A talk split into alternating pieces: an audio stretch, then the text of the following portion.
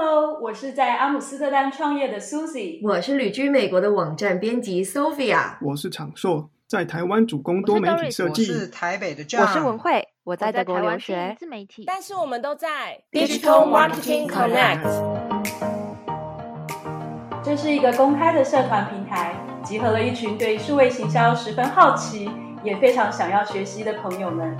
因为一个人学习实在是太孤单了，只有志同道合的人一起成长，才更有动力，而且更好玩啊！对啊，而且我们还会定期举办读书会。不仅如此，我们每个月都还会邀请在世界各地，像是美国、欧洲、台湾的数位行销实务专家，来分享他们的故事及经验呢。对啊，我们超上进的。做这些，也就是希望大家能在一个愉快的学习环境中，吸收实用数位行销的知识养分，也能通过这个平台，有机会跟专家们 live 互动哦。那我们赶快来听听本月的 Podcast 实物专家想要跟我们分享什么样的内容吧。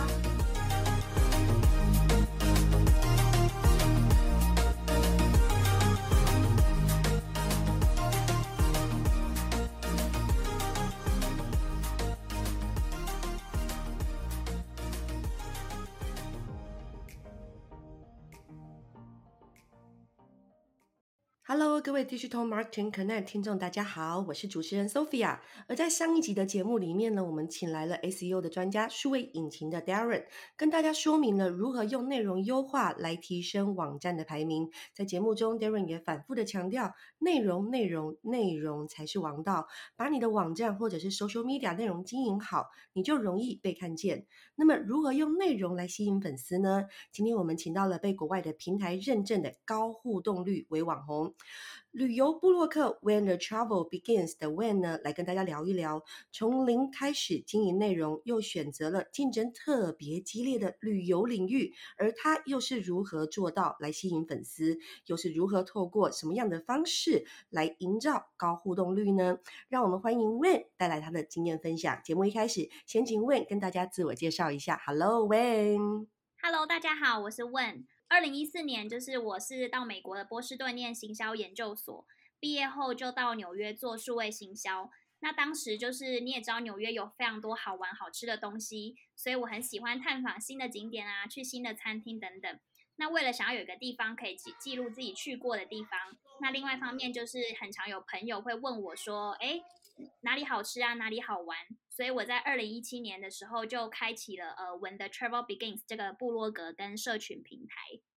其实呢。呃，旅游布洛克这一门领域存在很久了，竞争非常激烈。就是很多人要进入这门领域之前，就是大家都爱吃好吃的，然后去好玩的地方。但是其实你真的要把这件事情拿来当做经营，其实需要点勇气。那像问你就脱颖而出了，内容定位，然后如何把自己的特色做出来是非常非常重要。以行销的概念来说，其实就是所谓的品牌定位。想请教你，你当初是怎么来定位自己的内容呢？嗯，我对自己的定位主要是两个面向，第一个是 discover hidden gems，就是探访秘密景点；第二个是 budget traveler。那两个我都有，其实都写在我的 IG profile 上。因为我自己其实虽然去旅行的时候，也是会去一些大景点啊，像是时报广场啊、呃 Empire State 等等。不过像这种地方，就是攻略文啊、照片，其实都已经非常多人分享过了。那我也了解，我自己其实也不是专业摄影师，可以把这里拍的又特别。所以我比较少会分享这样子大众的观光景点。那另外一方面是，我觉得自己还蛮会发掘秘密景点的，也觉得这样的过程其实是更有趣，因为网络上其实很多人很少人分享，那你反而去的时候会有更大的惊喜感。所以这是 discover hidden gems 的部分。那第二个定位 budget traveler 呢，就是一部分是我知道我自己完全没有办法过背包客这种 刻苦的人生。那另外一个地方。部分就是我也不是什么有钱的富翁，可以过奢华的旅程。可是去一个地方，我也想要吃到好吃的东西。那我也想要去好玩的地方，也不想为了这样为了省钱而错失了这样的机会。所以我会希望透过我很会找 deal 啊，善用每张信用卡的特性等等，那分享给大家之后，让有预算考量的旅行家也可以有舒适的旅行体验。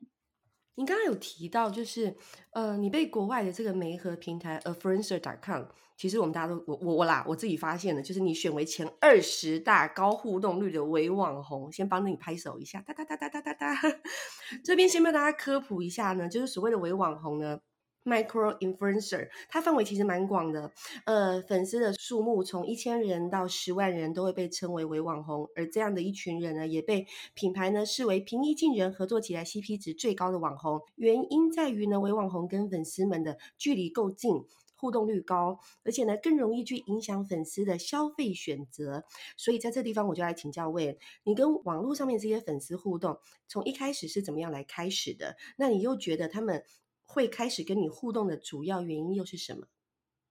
呃，简单来说，以 IG 来讲，Story 就是最重要的。呃，因为我其实认真开始经营 IG 是去年四月辞职成为全职部落客之后，在那之前我其实不太发 Story 的，因为一方面是我觉得这是我的私人的人生，想要跟公开的有一点区别，而且我会觉得我的日常也没有太多很有趣的部分，大家应该没有兴趣。但之后开始认真经营之后，我是几乎每天都会发。如果我在旅行，我就会可以分享我旅途旅程中一开始是怎么准备这个过程啊，中间旅行的风景等等。那没有在旅游的话，就是分享一些非常日常的东西，比如说，呃，我之前就分享过说，那我今天决定来做盐酥鸡，然后就从我一开始去买菜，然后整个开始做的过程，就都有发出来。那其实开始发像这样子很日常的东西之后，也感觉蛮多人也很有兴趣，甚至有人会私讯问我食谱。虽然他们一开始发了我是因为呃我推推荐的旅游景点或者是餐厅等等，但是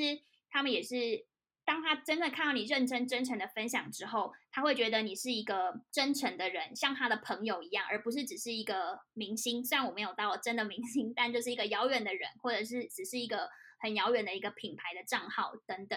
所以我觉得，呃，story 是最重要的。那善用 story 的互动也非常重要的是，因为现在 story 其实有很多互动的功能，像你可以问问题啊，或投票等等。那你如果有使用 IG 这样子的功能的话，其实官方也会 push 你的触及率，让你的这个 story 的圈圈在大家的更前面。所以这样对本来没有那么关注你的人，他也有机会会看到你的 story。而且这个另一方面，呃，也是一个很好收集 user feedback 方式，就是。你可以透过问答了解，说他们想看你接下来的什么内容啊？他们对你的接下来的呃旅程有什么样的想法或问题？你可以透过这个来去准备你接下来的 content，所以也是对你自己的一个方便，这样子。这样听起来，你真的花了很多时间在搞冰 you 呢？对，没错。因为你知道，当粉丝数慢慢增加的时候，其实我们就会考虑到说，那要把你留下来。那以你来看，有没有什么样你自己的方式，可以把这些粉丝留下来，然后让他们持续会来关注你，持续的记住你，然后持续跟你来互动跟对话？嗯，其实答案也是跟上面刚刚讲的一样，就是持续的发 story。那在 story 的内容，就是会做一些设计，比如说你想要让他，因为。随着粉丝越来越多，就会有更多新的粉丝嘛。那他们一开始没有看过你旧有的 story 的人，他们可能对你不是很了解。所以我过一阵子可能就会在 story 做问答，让看新粉丝对我什么问题，让他们可以更认识我。或是有一过一阵子，我的每过一阵我的 post 会有一篇可能是讲说呃 five facts about me，或是呃 two truths one lie 这种。呃，分享自己说哪一个是表达我自己的特质的一些内容，让人家知道了解你，然后知道说哦，你到底是谁，而不是只是一个路人，或是他随便发楼到的人，他会反而更加了解你之后，就更更加愿意的关注你接下来的，不管是文章或内容这样。因为为你刚开始提到就是 story story story 现实动态的部分，你的频率是这频率应该是要怎怎么样来？来比较，来来呃，来设定比较好，是越多越好吗？还是你你你会怎么建议？呃，如果你时间允许的话，当然你可以每天都发，但是也不要每天都发到就是你知道，当 story 发很多的时候，上面那个点会已经不是一条线，变成一个点了，这样子就会其实有点恼人。所以我觉得每天可能发个五到七折，如果你有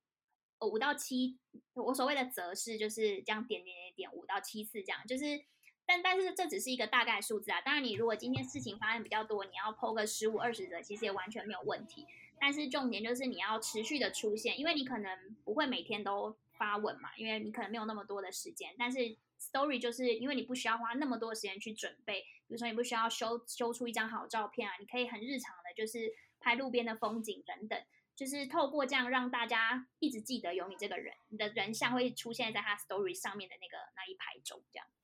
就是要一直提醒他，一直提醒他，一直提醒他。Hello，我在这里哦。差不多这个概念。好，那其实我们也观察到，就是目前为你的 IG 账号粉丝数有将近七千个人了，但是你每一则的贴文的留言数，其实跟其他我们有观察有数十万粉丝的几个旅游旅游账号，其实也都差不多。不愧是经过认证的高互动率部落客，来烟火放 起来。那你这其中到底有没有什么诀窍，可以真的不藏私的跟我们分享？好，首先我要说，就是还是有差很多，所以我还要继续加油。太 谦虚了，没有没有，真的。然后，但我的自己的嗯方式就是主要有三个，第一个就是留言都会尽量回。呃，我知道大家有时候一定。就会比较忙的时候，但至少你在发完文的后半小时，我会呃尽量有有人留言的时候，我就会回应。那之后如果有时间，我也会回头回那些剩下新的留言。因为大家也可以想象嘛，如果你很常跟一个人留言，结果他从来没有回过你，一定会减少你下次想要留言的动力。那第二点呢，就是你的 caption 要有 call to action，就是呃比如说你分享一个纽约的景点好了，那你可以就是在下面的。贴文的下面的 caption 就说：“哎，那你可以请大家留言跟我说你最喜欢纽约的哪一间 bar 啊？或者是你可以告诉大家说：哎，这个景点攻略大家可以收藏起来，下次再下次去。呃，就透过这个方式告诉你的粉丝，阅读完这篇贴文之后，他的下一步要怎么做。那第三点呢，就是我自己也会去别人那边互动，就是我也会 follow 一些我很欣赏的部落客。那他们需要，他们如果发文，然后我觉得很好看，有被 inspire 到，我也会去下方留言。”但我觉得这跟互赞互粉的概念其实是不一样的，因为你是真诚的欣赏这个人的照片跟文字，所以你去他的下方留言，然后进行这个真诚的交流。所以我也因为这样，就是真的有认识一些好朋友，然后大家就可以一起互相进步，然后互相问问题、讨论这样子。其实从刚才听到现在，就是。我一直听到你强调一个概念，就是我我可不可以这样下一个小结论，就是其实就是要如何把你的粉丝经营好，如何把呃这个关系给维系好，其实就要发挥这个所谓里长伯的精神，去关心大家，跟大家互动。然后你有留言，我就要半，你刚有说嘛，你发文之后半小时，你都会尽量去回复。对对对，差不多就是一个里长博感，就是要了解他们的需求，然后跟他们博刮干净这样。所以就是要用时间去累积啦，就是不是把你自己放在一个高高在上的位置。对，我也没有觉得我高高在上，因为就是其实也有很多粉丝，他们就有时候我分享一些地方，然后他们也会说哦，我也去过，然后他甚至还提供了我他之前去我没有去到的一些小景点或小方式，所以就算是一个交流的平台这样子。然后就像你刚才说的，最后的最后面的结果，就是你也因为这样子，真的交到了一些同好。对。好，真的是不愧是前二十大的网红。那前面有提到，就是所谓的 micro influencer 这位网红，其实慢慢开始也就成为厂商心目中偏好的合作对象嘛。但是你也知道，伪网红的数量这么大这么大，我们要争取到业配，其实也不是想象中这么容易。那就为你的经验跟你的观察，要争取到业配合作，有没有哪一些基本公式一定要？一一定要做，然后呢，需要同时加入很多个媒合平台吗？你觉得媒合平台对你的帮助大吗？嗯，我觉得加入媒合平台对我帮助很大。我目前大部分得到业配，其实也都是从上面得到的。那我加入应该有个二三十个吧，因为其实每个平台特性都不太一样，有些是主要是饭店，有些是餐厅，有些可能是化妆品，所以你能找到机会也都很多元。那我是建议你，其实能加入越多越好，因为没什么损失，你就是创一个账号然后加入而已。另外要争取呃业配的话，我觉得因为有些品牌它在一开始会先请你大概提案，然后诶如果我们邀请你合作的话，你会有什么样子的想法？那除了你的基本的一些创意之外，有一份好的 media kit 是非常重要的，让品牌可以就是一目了然的看出说，哎，你的粉丝多少啊？你的互动率。有多少你的过去的作品是长怎么样之类的？那另外一方面，你就是要站在品牌方的角度思考，省去他们去要去想行销提案的麻烦。就是假设说你今天呃接了一个可乐叶配好了，那你不是说啊我只是把可乐拍的很漂亮而已，你要了解说，哎，那你这次的 campaign 宗旨是什么？比如它可能是它是夏季的 promotion，那你可能就可以分享说，哦，那我可能会去海边 barbecue 啊，配可乐，我会拍出一个这样子的状况的一个 post，或者是会记录一下这样子的过程。所以就是你等于帮品牌方把它行销工作做好，那你就更有机会得到这个机会。呃，基本上就是像我刚刚你刚才有提到，就是你已经把就是这个产品、这品牌、这个产品当成是你自己的 campaign 在做，所以你也提供你的创意。对，因为他们邀请你，其实就是想看你的创意，来决定是不是符合他们心中这个 campaign 的 goal。这样，因为如果你只是拍的很漂亮，他大不了就请一个摄影师之类的。所以真的不是，就是你知道我们外界想象，就是说你今天已经做到一个。一个抗战的，然后就是大家就会来找你，然后你就是就我就帮你发发文，这么简单。嗯，如果是这样的话，可能要真的很很大牌的，可能可以吧。因为如果像我们这种伪网红，就是如果你就是你的粉丝相对基数已经不多了，但你又只是在只是拿个比如说拿个商品这样拍照，那。很多粉丝可能就会渐渐对你失去兴趣。你要让叶佩文看起来不像叶佩文，比如说你像我刚刚举的可乐例子，你在海边 barbecue 拍这张可乐照片，大家是还会觉得说你这张照片是漂亮的，appreciate 你的美感，而不是只是觉得啊又是一张叶佩照这样子。就像你刚才讲，如果如果是这样有太多太多，其实反而会造成反效果。对，接下来这一题，接下来接下来这一题就是我要帮很多就是自媒体的经营者来，我们来询问问的想法，就是呃有很多的自媒体经营者，还有 IG 的王美啊，他们家都都想都想知道，就是其实问你在另外一个 Pocket 节目，你有提到很多的照片，这么多美美的照片都是你的老公来帮你拍，但也因为你知道使唤老公拍照这件事情，大家都有一段故事，拍太久他会生气，然后呢，所以这需要有一套所谓快很准。的策略来让老公帮你拍出你会让你满意，然后也可以使用的照片，有没有 SOP？嗯，简单来说就是你笑场了，你笑场了，你也有一段故事，对不对？对，我有一段故事，悲惨的过去，慢慢塑造今天的我。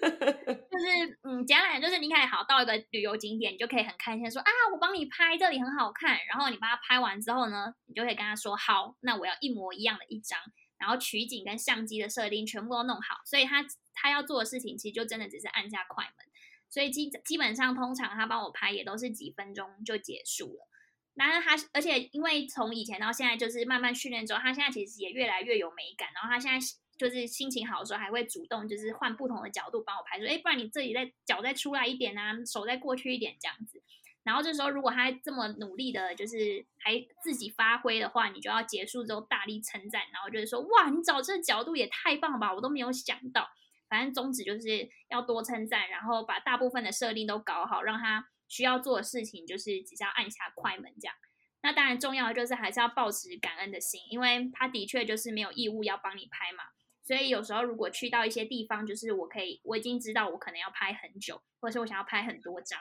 那我就会自备脚架，然后他自己在旁边做他自己的事情，这也是另外一个好选择。那你可以告诉我们，就是大概这个你大概是多久的时间，从一开始那段故事，然后到现在，就是可以哦几秒钟，就是几分钟之内就可以解决了。呃，应该有个三四年吧。好，大家加油哦，还有三四 年哦。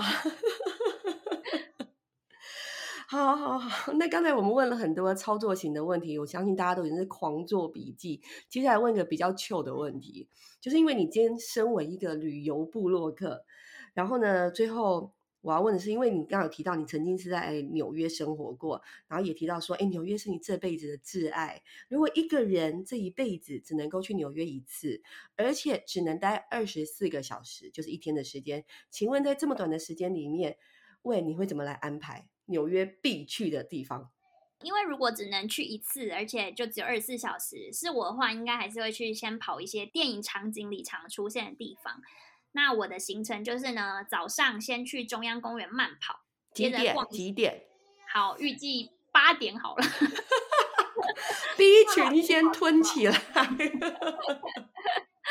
哎，只有一天，应该要把握时间的。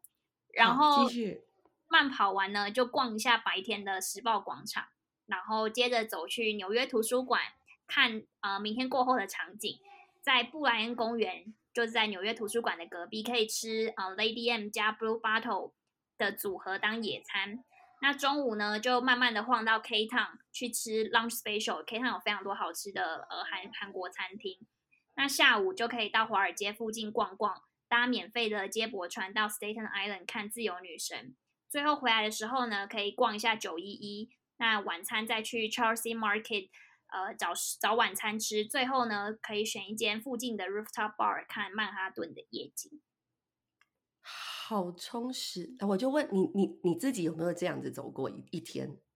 我没有，因为我之前常住在那，所以我不需要把所有都挤在一天。真的，所以你刚有提到，就是反正我二十四小时我只有一天，我就把它玩爆。对，玩爆不睡觉，玩爆不睡 觉。好，我接下来是是我自己要问的问题，因为在刚一开始的时候，喂你，你有提到的说你会去发掘一些就是不是这么。商业的景点就是你自己的这个私门景点，嗯，你你对你通常从什么什么管道或什么资讯，你去找到这些私门景点？因为它毕竟是比较冷门、比较私讯，它可能资讯没有这么多。那你会怎么去获得这一些内容跟资讯？嗯，我会超多方就是摄取，比如说一就是 Trip Trip Advisor 嘛，然后二是呃就是 IG，那 IG 就是除了比如说我今天要去纽约，好，那我可能就会开始划所有有 take。纽约 location 的人的 post，那有一些人，比如他去了一个很酷的 rooftop bar，他没有，他也许没有 take 那个 bar，他可能只有 take 纽约，那我有可能还会去私讯他说，请问这在哪里之类。反正我很 aggressive 在这部分，然后再来，我可能还会看 Pinterest，就是很多人会在 Pinterest 分享，就是小众景点的话，会是外，其实外国人的不管是部落格或是 Pinterest 上的分享，其实也不少，所以我有时候就是会比较多看英文相关的分享这样子。这件事情已经变成你的日常，就是你你不是为了做而做，就是你的日常，你就是会哎划一划，然后自己做功课、做笔记这样子。对对对，就是我会自己有一个那个 Google Map 的 list，就是我只要一看到别人，比如说我今天在滑 IG，刚好看到有一个人 PO 了一个很酷的地方，我就会默默把它存下来。这样。所以你身上流的血液就是要当旅游部落客，你是 mean to be 啊。我也觉得是，真的耶，好期待哦！就是你现在，你现经过今天这一这一期节目，就会开始期待说，哎，所以问接下来要去哪里，然后怎么样，怎么样，怎么样，这样子。嗯，请大家有没有 下半年的计划呢？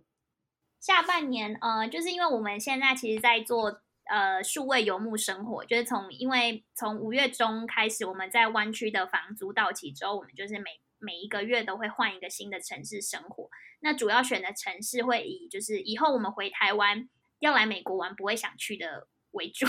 所以我们呃从五月中离开之后，第一站先去了波特兰，然后后来去了西雅图。那中间呃后来西雅图完之后去了黄石公园、黄石国家公园跟大提顿国家公园之后，现在我们在丹佛准备度过接下来一个月。那丹佛之后可能会是新墨西哥州，然后德州。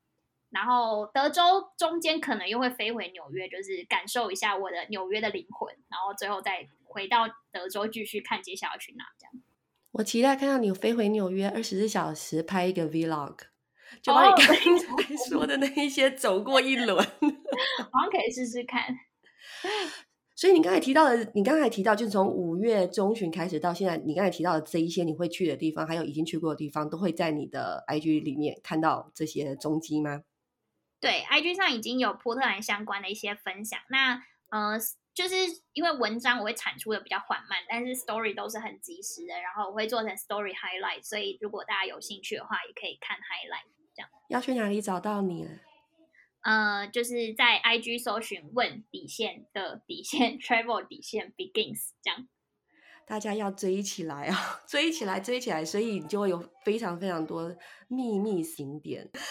好，今天我这边要代表所有 Digital Marketing Connect 的听众，谢谢 Win 的分享，谢谢。如果你喜欢 Win 的分享，喜欢今天的故事，欢迎在我们 DNG 的社团留言，也让我们知道。其实更欢迎你订阅我们的 YouTube 频道，并且开启通知小铃铛。如果看见更多关于 Win 的旅游分享，请在 IG、脸书搜寻什么？Win 来，When the travel begins。追起来，win 是 W E N 哦，W E N，OK。那我们下回再见喽，拜拜，拜拜。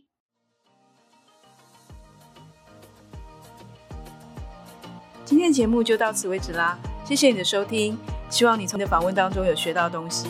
假如你喜欢这个专访，也别忘了和其他人分享哦。我们会持续为你访问其他的食物专家，别忘了在脸书上帮我们加油哦。